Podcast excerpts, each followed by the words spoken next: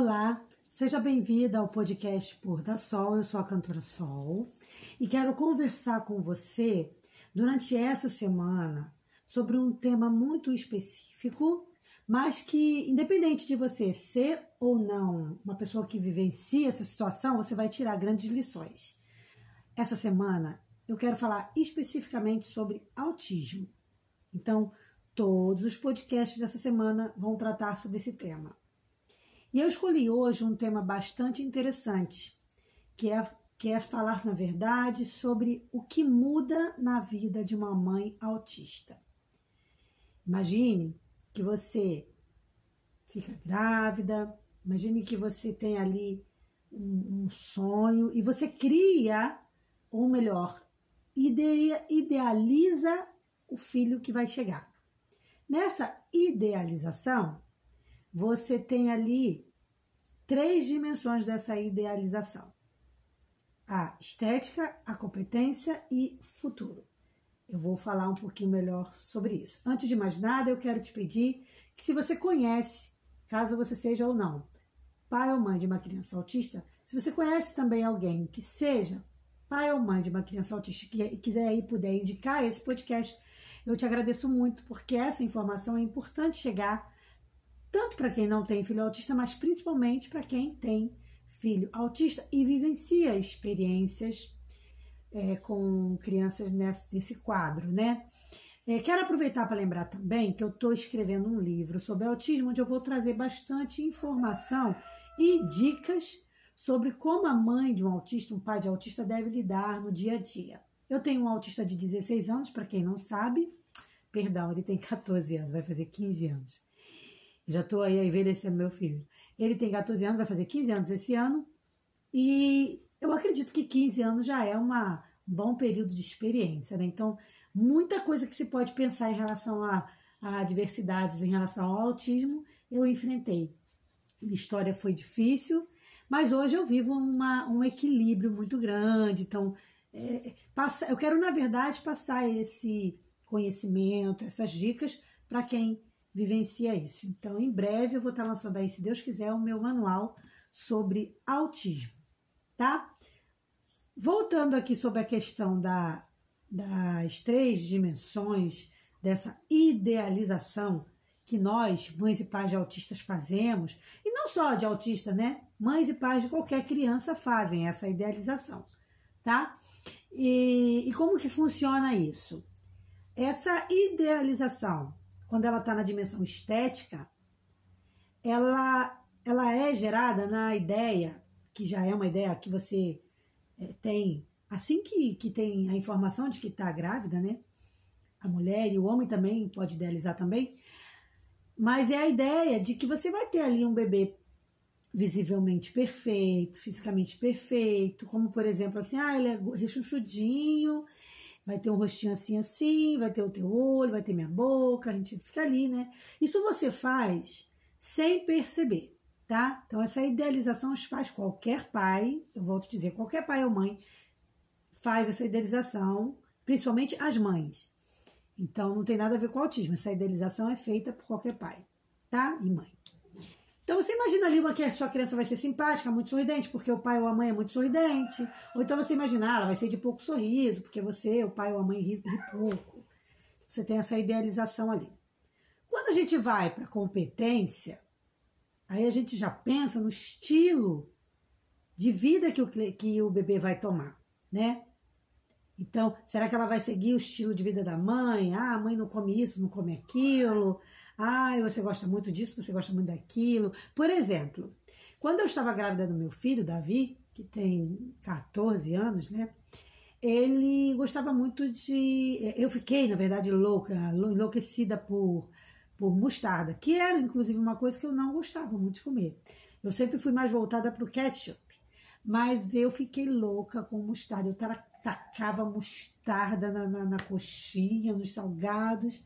E assim que ele nasceu, essa, isso passou.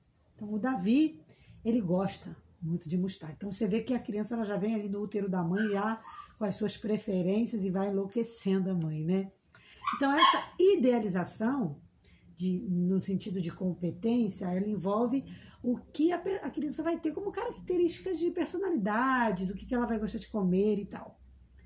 Quando isso vai para a dimensão de futuro, que é essa, essa idealização, é quando a gente cria um futuro perfeito para o filho, imaginando ali que ele vai casar, ela vai casar, vai ter filhos, vai nos dar netos, vai estudar, vai ser advogado, engenheiro, sabe? Com médico, com boas capacidades profissionais, tá? Então, todos os pais, eu volto a dizer, todos os pais e mães, principalmente as mães, idealizam isso. Agora, o que, que acontece com o pai da criança especial ou a mãe da criança especial? Ela tem que desconstruir toda essa idealização e reconstruir uma nova. Eu não tenho base científica para falar, mas eu acredito que isso acontece muito, que esse choque acontece no luto. No meu livro eu abordo, é, dentre outras coisas, claro, é, os, os, as fases né, que acontecem quando uma pessoa descobre o autismo ou uma outra deficiência, né? É, seja ela física ou não.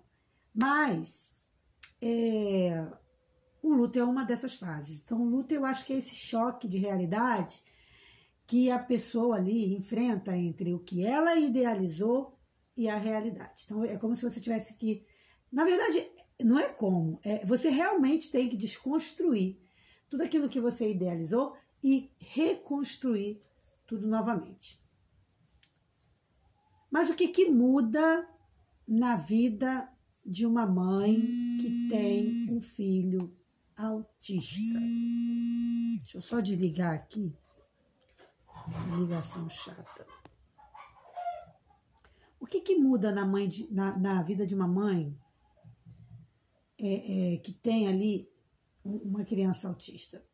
Várias coisas podem acontecer com essa mãe, né? Várias coisas. Então a gente tem que estar preparado para essas questões. Por exemplo, dependendo do nível de, de do grau ali, do nível de, do autismo da criança, há tarefas simples, como por exemplo tomar banho, tirar um tempinho para si, ficam complexas demais. Que às vezes a criança é agitadíssima, às vezes a criança tem um grau de autismo severo e essa mãe, coitada, não tem tempo para cuidar de si. Então aí, aí serve agora para você que não é pai ou mãe de criança especial. Se você vê uma, vê uma mãe de autista um pouco descuidada, você não deve criticar. Que às vezes essa mãe, ela pode, por exemplo, estar só numa fase, como ela pode estar num ciclo complexo realmente, onde ela vai realmente precisar de muita ajuda, porque às vezes ela, além de toda a questão emocional, de depressão e muitas outras coisas, ela pode realmente não estar tendo tempo para cuidar de si. Por quê? Porque aquela criança está tomando ali o tempo dessa mãe. Então ela vai precisar de ajuda, de alguém que divida essa tarefa com ela, tá? Então, assim. Então, cuidar de si mesmo tem se mostrado um grande desafio, principalmente para as mães que têm criança com TEA, né, que é o transtorno de aspecto autista, espectro autista, só que é, no, no, caso mais severo. Eu, graças a Deus, até agradeço muito ao Senhor, porque o Davi, ele sempre foi um, um pouco mais tranquilo. Então, eu só tive ali alguns eventos com o Davi, que eu relato no meu livro, né? Mas, assim, na sua maioria, o Davi era uma criança mais calado, mais quietinho, porque essa é uma característica do temperamento do meu marido, e graças a Deus ele puxou isso do meu marido, porque eu já sou mais agitada, se ele tivesse puxado a mim nesse ponto, com certeza seria outra, outro histórico. Então, assim, a gente tem que ser compreensivo, primeiramente trabalhar a compreensão quando a gente vê alguém que está com uma criança autista, alguém que cuida de uma criança autista e não julgar. Isso é muito importante tá? Então, essa fase da negação é onde acontece esse conflito ali entre o filho que a gente idealizou e o filho real, né? É, essa negação pode acontecer em outros casos também, fora de contexto de deficiência, tá? Mas normalmente acontece com, dentro dos contextos de, de criança com deficiência, quando os pais ou as mães ali descobrem alguma, alguma coisa diferente no filho na filha tá?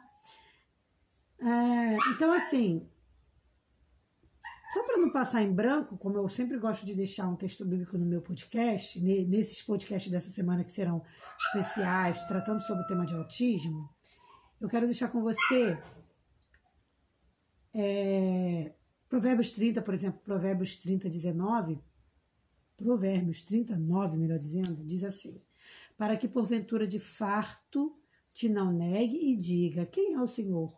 Ou que, empobrecendo, venha furtar e lance mão do nome de Deus. Então, quando a gente nega, a gente está querendo é, rejeitar uma situação. A Bíblia aqui ela está apontando a negação no nome de Jesus. Então, quando a pessoa nega Jesus, né? Eu te nego e vou dizer, ah, quem é o Senhor? Eu quero saber dele, não. Ou então eu te nego, empobreço e, e, e e vou furtar, vou roubar, não, não vou pedir, não vou clamar ao Senhor. Né? Então tem gente, você tem ali, por exemplo, dois históricos de pessoas que é a que passa uma dificuldade, ora a Deus e recebe a bênção do Senhor ali, sai daquela situação, seja de dívida, de dificuldade ou outra coisa, e tem aquele que não clama ao Senhor e opta pelo furto, pelo roubo. Isso é uma negação. Da mesma forma como eu falei, o pai e a mãe da criança autista, ela está negando, ela está na fase ali da negação do luto, porque é quando ela está na difícil na grande dificuldade, na verdade, de ter que aceitar que as coisas não são como ela ou ele é, idealizaram, esperaram. Mas você pode ser surpreendido e eu fui muito surpreendida porque eu eu tenho um filho incrível, incrível. Então, é, fechando esse podcast, o conselho que eu deixo para todo pai e mãe de uma criança autista é olha para o futuro. Olha para o futuro e não se desanime. Não se desanime, porque o que vem depois é muito legal, é muito interessante. Claro, não estou dizendo aqui que é melhor você ter um filho autista do que um não autista. Mas é, sabe, você pode sim levar uma vida normal. Hoje eu, eu, vivo normal com meu filho, ele faz as coisas normalmente, eu tenho um filho maravilhoso. Então, assim, dá para você pegar essa dor e transformar ela numa coisa melhor uma, uma lição de vida para os outros e até para você mesmo, tá? E tentar sair o mais rápido possível da negação é o melhor a fazer. Porque a gente, quando a gente nega uma realidade, a gente não transforma essa realidade. Então, não é negando que eu vou transformar. Muito pelo contrário, eu transformo uma realidade quando eu ajo.